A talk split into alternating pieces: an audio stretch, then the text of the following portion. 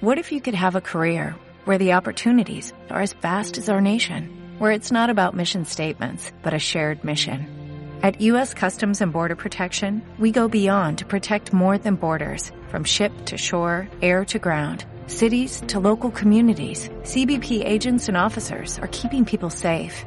Join U.S. Customs and Border Protection and go beyond for something far greater than yourself. Learn more at cbp.gov/careers.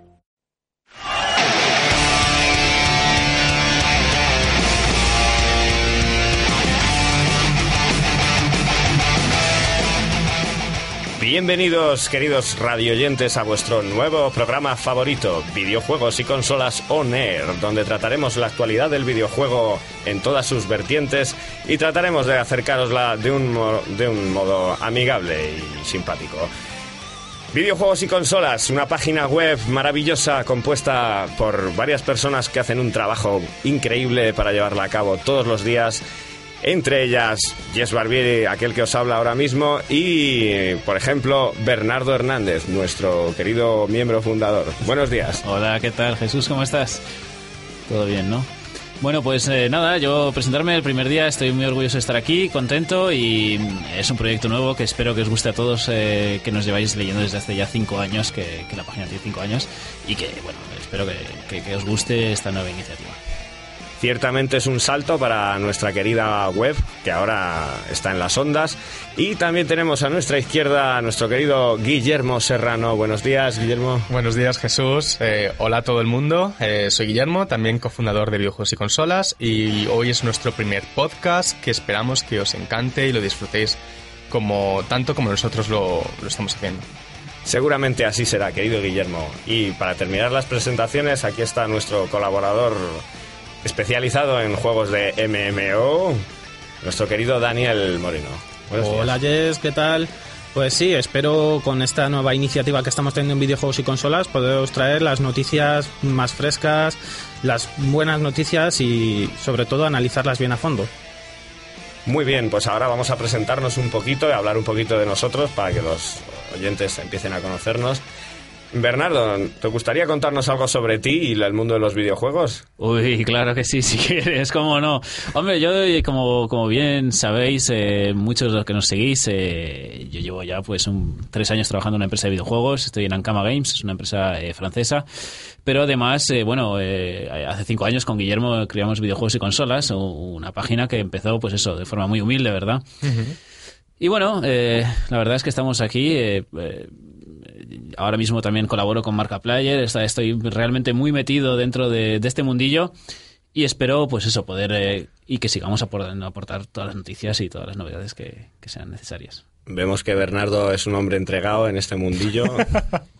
Cuéntanos un poco, Guillermo, también, pues cómo, cómo surgió un poquito este proyecto y, alguna cosa sobre ti. Sí, Jesús, pues nada, la verdad es que hace unos seis años, siete años, yo estudiaba con Bernardo en la misma universidad y Bernardo me propuso emprender eh, la, marcha de un blog. Empezamos poco a poco a subir noticias, a subir reportajes.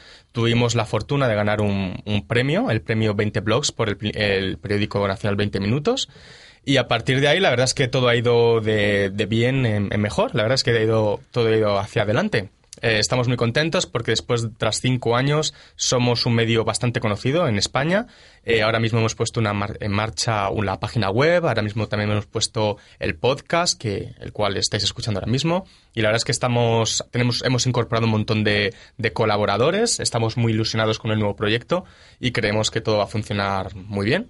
Y nada, como experiencia, pues de nada, yo he trabajado en, con respecto al mundo de los videojuegos, yo he trabajado en la empresa Axel Springer, estuve trabajando en Francia con la compañía Ankama y nada, me encantan los juegos de aventura, de rol y, y bueno, pues eso es más o menos mi, mi trayectoria. Ahora iremos un poquito a, a comentar nuestros favoritos personales de todos los tiempos, pero antes me gustaría que nuestro amigo Daniel pues se, se introdujera un poquito más a, más a fondo. Pues bueno, yo soy Daniel, eh, llevo bastante tiempo ligado que es al mundo de videojuegos, especialmente a los MMORPGs. Comencé en este mundillo pues hace ya más de 10 años, eh, re- a relación de una comunidad de videojuegos en la que colaboraba, tanto como moderador como game master. Y a partir de, de ese momento empecé, pues se podría decir, como a evolucionar en lo que es en este mundillo. Fui a, una, a, a empezar a colaborar con Ankama Games Y a raíz de eso, pues también estoy aquí. mm, Corta, me queda en blanco. Bueno, pues ya lo saben, estas son las brillantes blanco. mentes que componen el equipo de videojuegos y consolas. ¿Y qué nos puedes decir por tu parte, Jess? Hombre, pues por mi parte os puedo decir que yo soy un chico que nació en el 84 y bueno, esa generación salió muy buena. Eh, Tuve mis primeros contactos en el mundo del videojuego pues en el Amstrad CPC 128, pantalla monocromo verde, ¿sabes? Y aquellos juegos eran pues el Pong, el, el Donkey Kong y, y cositas muy sencillitas y entonces descubrí que, que existían las máquinas recreativas, algo muy curioso. Sí, sí, sí. Y ahí la primera, yo creo que de las primeras que vi, pues fueran Ghosts and Goblins, Street Fighter, y las dos me dejaron boquiabiertos. Algo, me parecían algo mágico, a lo que, en, en torno a lo cual se reunía la gente, y, y desde entonces es lo que pienso. Y anda que no nos hemos dejado dinero, ¿eh? En esas máquinas. Yo me he dejado muchas monedas de 25 pesetas, ¿eh, Sí. chicos?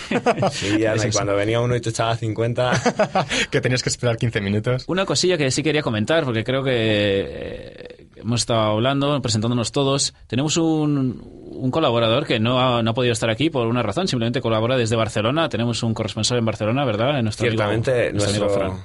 nuestro querido amigo Fran Pinel, que conectaremos o intentaremos conectar telefónicamente en, al- en alguno de nuestros programas venideros, que esperemos que, pues, que pueda aportar también su granito de arena a este maravilloso proyecto.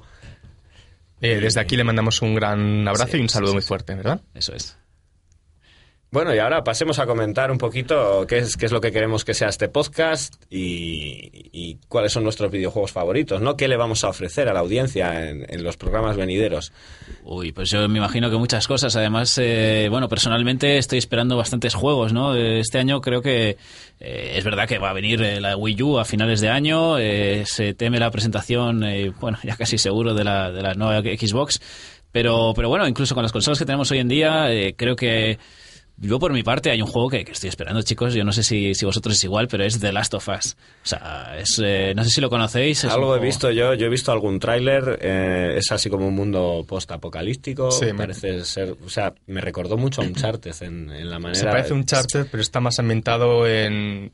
Tiene un ambiente eh, parecido al de las películas de The Road Sí. o Yo soy leyenda, algo así. Es un mundo así pues, post-apocalíptico. Gran, gran película, de hecho, que recomiendo a todos los, eh, The los oyentes. The The Road, Road. la carretera. Yo no la recomiendo, fíjate, ¿No? no, no me gustó nada. Vaya, me vaya. pues, pero yo soy leyenda así.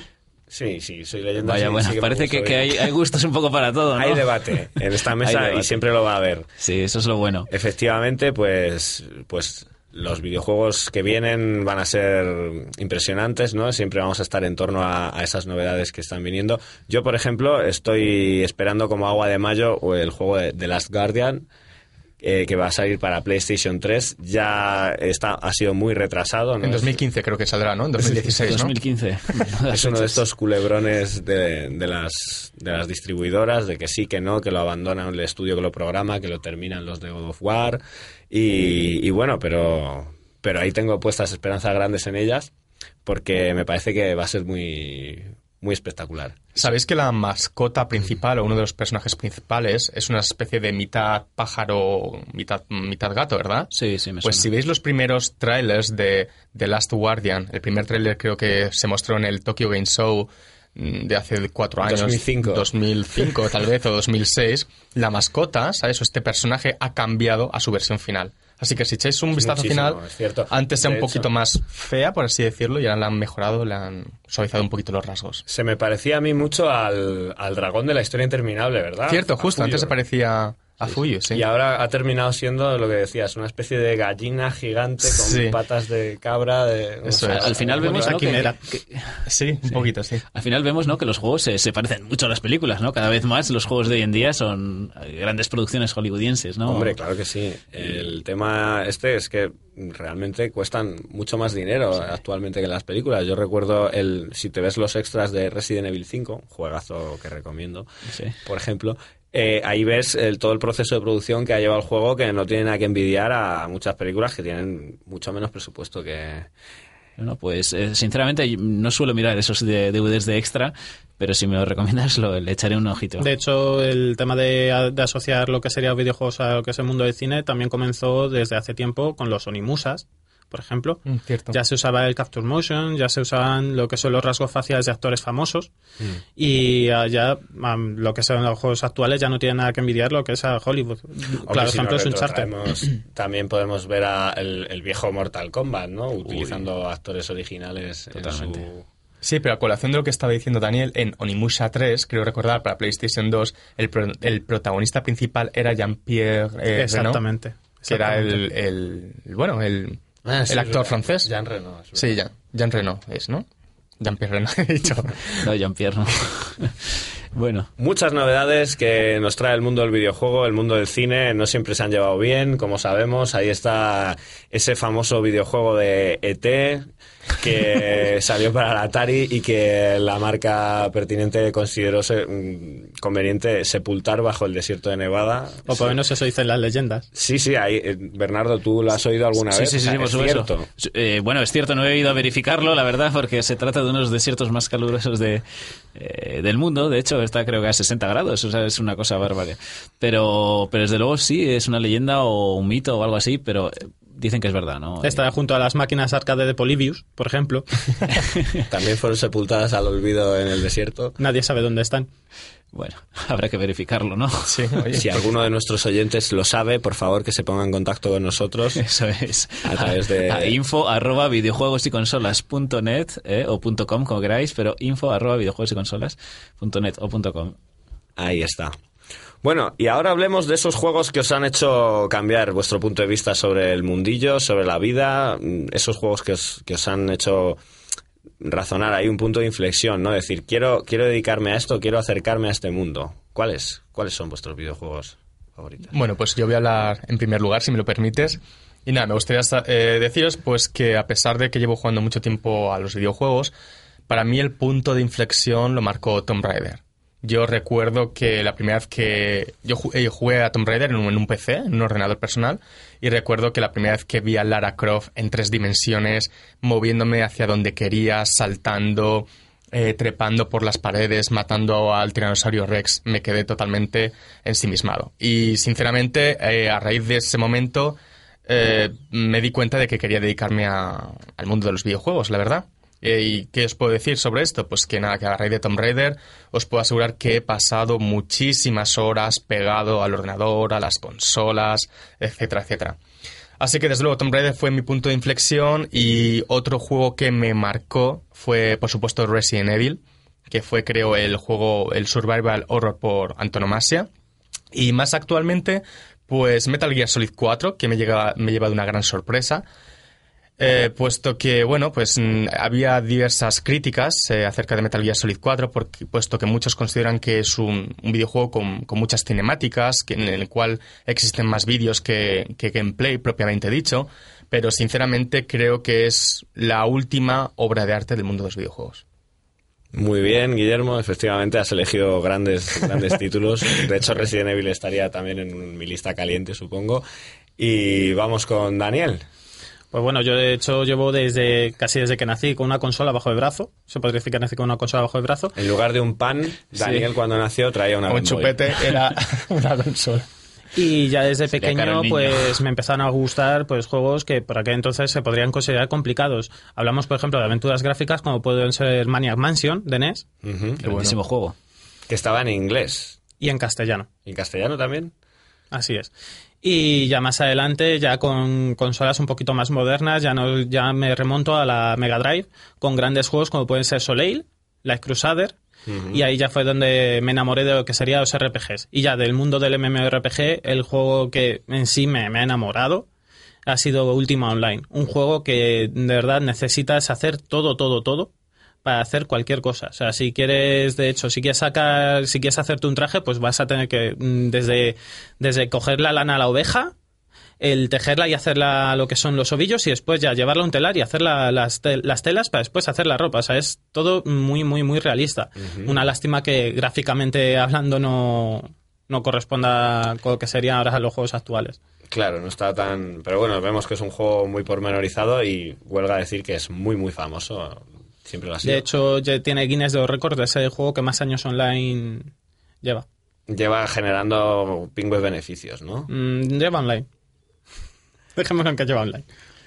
Bueno, pues hablemos ahora de Bernardo. ¿Cuáles son esos juegos mágicos para Bueno, ti? para mí mis juegos mágicos un poco empezaron un poco como, como lo que comenta Daniel, ¿no? Con mi época en el 92 cuando tuve mi primera Super Nintendo. Oh. Y, y bueno, ahí realmente es cuando uno pues dice, ostras, yo me quiero re- dedicar a los videojuegos, ¿no? De hecho yo recibía y tenía revistas que recortaba, esto a lo mejor da un poco de vergüenza. Sí, yo también lo hacía. Lo hacías. Y creaba una, una propia revista que se llamaba Megas de Nintendo. La llamaba así porque era bastante fan de Nintendo. Tenía mi Game Boy, mi Super Nintendo. Y sí es cierto que, que hay unos juegos que para mí eh, le he echado muchas horas. Uno puede ser el Tetris, donde eh, fueron horas y horas hasta que me acabé y vi el maldito cohete ese salir. Pero otro de Super Nintendo que me encantó y, y fue el Donkey Kong Country. Es Muy grande, muy grande. otro Es un juego. juegazo, sí, sí. Eso sí, luego sí que coincidiría tanto contigo, Jess, como contigo, Guillermo, en Resident Evil, un juegazo que me encantó, o Tomb Raider, que, mm, vamos, eh, fue algo espectacular.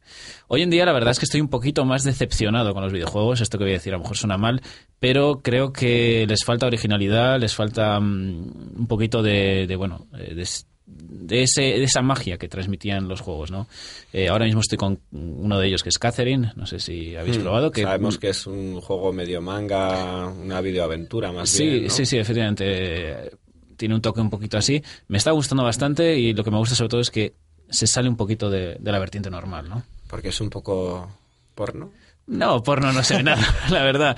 Es todo muy, muy esto, muy, ¿cómo se dice? Sugerente, ¿no? Simplemente, pero... Es políticamente Correcto. Muy bien. Correcto. eh. Así que nada, eh, ya te digo, mis juegos realmente se remontarían a, a esa época, ¿no? De, de la Super Nintendo con el Donkey Kong Country que, que pondría siempre en primer lugar. Pues, ¿qué puedo decir? Yo era de Mega Drive, macho. Yo Vaya. tenía, sí, me, me compraron la Mega Drive como con 8 o 9 años. Tuve ahí el, el pack, mm, aquel maravilloso que era el Sonic, el Golden Axe, Oh. el Streets of Rage y el Revenge of Shinobi. Eh, Vaya, vaya. Vaya eso- pack, eh, vaya pack. Con eso tenías, pero vamos. Aprobarías todo, me espero. de- sí, yo sacaba buenísimas notas. Bueno, siempre. bueno. Eh, Especialmente en esa época eh, iba al colegio, ¿sabes? Tampoco era Por eso, la eso universidad. Pero, pero sí, o sea, muchísimas horas jugando a dos players con, con el Golden Axe, con Streets of Rage, sobre todo muy buenos momentos con mi padre. Y, y bueno, y con mis amigos también, también jugaba mucho a Mortal Kombat, a Street Fighter 2, Champion Edition, Street Fighter bueno. 2, coma. Sí, sí, sí, sí, sí, sí. No confundir con el, con el World Warrior normal. Y, y luego, pues con cariño recuerdo casi todos los juegos de, de esa consola, ya fuera pues Fatal Fury, en- también de lucha. Eternal Champions, Sí, sí. que era Grande. buenísimo y no, no he conseguido mm, conocer jamás a nadie que se haya pasado ese juego. El Eternal Aquí tienes a uno. Champions. El Eternal Champions, ¿tú te lo has pasado? Vaya, Yo, era así un- yo siempre he sido un fricazo de la Mega Drive. Bueno, Me resulta muy difícil de creer porque es que resulta que ah, venía en el, el último el último el último combate de ese juego era el, el Eternal Champion que era un tío así a lo, a lo kung fu brillante. Sí, sí, recuerdo. Y, y le- y la historia es que cuando le ganabas un round el tío se animalaba y en el en- es que no te, no te daba tregua. O sea, yo, yo siempre pensé que era imposible, pero bueno, aquí No tenemos a un héroe del videojuego que juegos imposibles. no, a ver, enséñanos que- tus dedos, Daniel, que realmente deben ser mágicos. ¿no? Deben estar machacados ya de... ya te digo. Otro juego que también me encantaba y jamás conseguí terminar fue Prince of Persia. Muy grande. El antiguo, Yo ¿no? El reconozco original. El, claro, el Prince of Persia 1 que, se- que salió en Mega Drive. Y que te calles con esos pinchos que me daban una grima. que era increíble. Y también de aquella época, pues me, me gusta recordar con, con mucho, con mucha ternura el, el flashback, Oh, Muy grande. que era una maravilla de, de juego de plataformas y de, no sé, de ciencia ficción. No sé, tenía aquella historia Totalmente. que te, que te atrapaba, ¿no? Y, a- y además yo aprendía inglés mientras lo jugaba, porque tenía el diccionario ahí, ¿sabes? Y estaba diciendo, no sé qué coño me están pidiendo aquí y Eso, tal. y- eso fue una cosa que me pasó a mí también con Indiana Jones and the Last Crusade. No sé Sí. si, si llegasteis a jugarlo, era una aventura Sí, gráfica. de PC. Sí, también Sí. estaba en inglés y me volvía loco, ¿no? Tenía, es una guía que dices, madre mía. Yo me acuerdo que apuntaba todas las palabras de- y, lo, y lo tenía metido ahí en el diccionario de, de este juego, de este otro. Y con el, con el Resident Evil 1 también, También, me pasó. Es verdad. A mí también. Y hablando antes que estabas hablando de, de juegos, eh, pues eso, medio en 2D, medios antiguos, hay uno que, que realmente se me ha olvidado y sí que me gustaría eh, mencionar porque me encantó y soy súper, pero súper fan de él, es el Apes Odyssey. Oh, sí, sí. Es un juego difícil, reconozco, pero es un juego que también, si os dais cuenta, aportó algo nuevo al género, ¿no? Que, que realmente fue que te podías encarnar dentro de otros personajes, eh, coger, eh, meterte dentro de ellos, mm, ser como, como un enemigo realmente y, y usarlo de tal forma que, ¿Qué te Sí, incluso comunicarte, eh, Sí. comunicarte con los compañeros para Cierto. decirles que te siguieran, aquello era, era recordamos en- impresionante. Hola, sígueme. Era un, un mundo fantástico Sí, sí, sí. que la verdad es que a mí me encantaba también. Bueno. Y bueno, parece que hemos llegado al final de nuestro primer eh, encuentro con las ondas. Maravilloso este espacio, ha sido un placer teneros a todos aquí, ha sido un placer conducir este show. El Os placer es esperamos- nuestro. Jess, lo has gracias. conducido de, de forma formidable, la verdad. Más veces y mejor. sí, por supuesto, ¿no? Bueno, pues poquito a poco así vamos despidiendo el programa y, Y bueno, que simplemente, simplemente nos gustaría recordar a nuestros lectores que pueden escuchar tanto este podcast como reportajes, como las últimas noticias de los videojuegos en www.videojuegosyconsolas.net y si tenéis alguna duda o queréis hacernos alguna pregunta para que salga en el siguiente podcast, por favor, eh, escribidnos vuestras preguntas, ¿vale? Enviarnos vuestras preguntas a eh. Entonces, pues intentaremos eh, recoger todas las preguntas eh, que nos es posible e intentaremos responderlas aquí en vivo para todos vosotros. Muy bien. Pues nada, ¿qué más me queda de decirles? Aparte de que nos sintonicen, que nos descarguen y que jueguen, por supuesto, jueguen todo lo que puedan. Gracias y buena suerte. Gracias. Bueno, hasta luego, chao. luego, gracias. Adiós.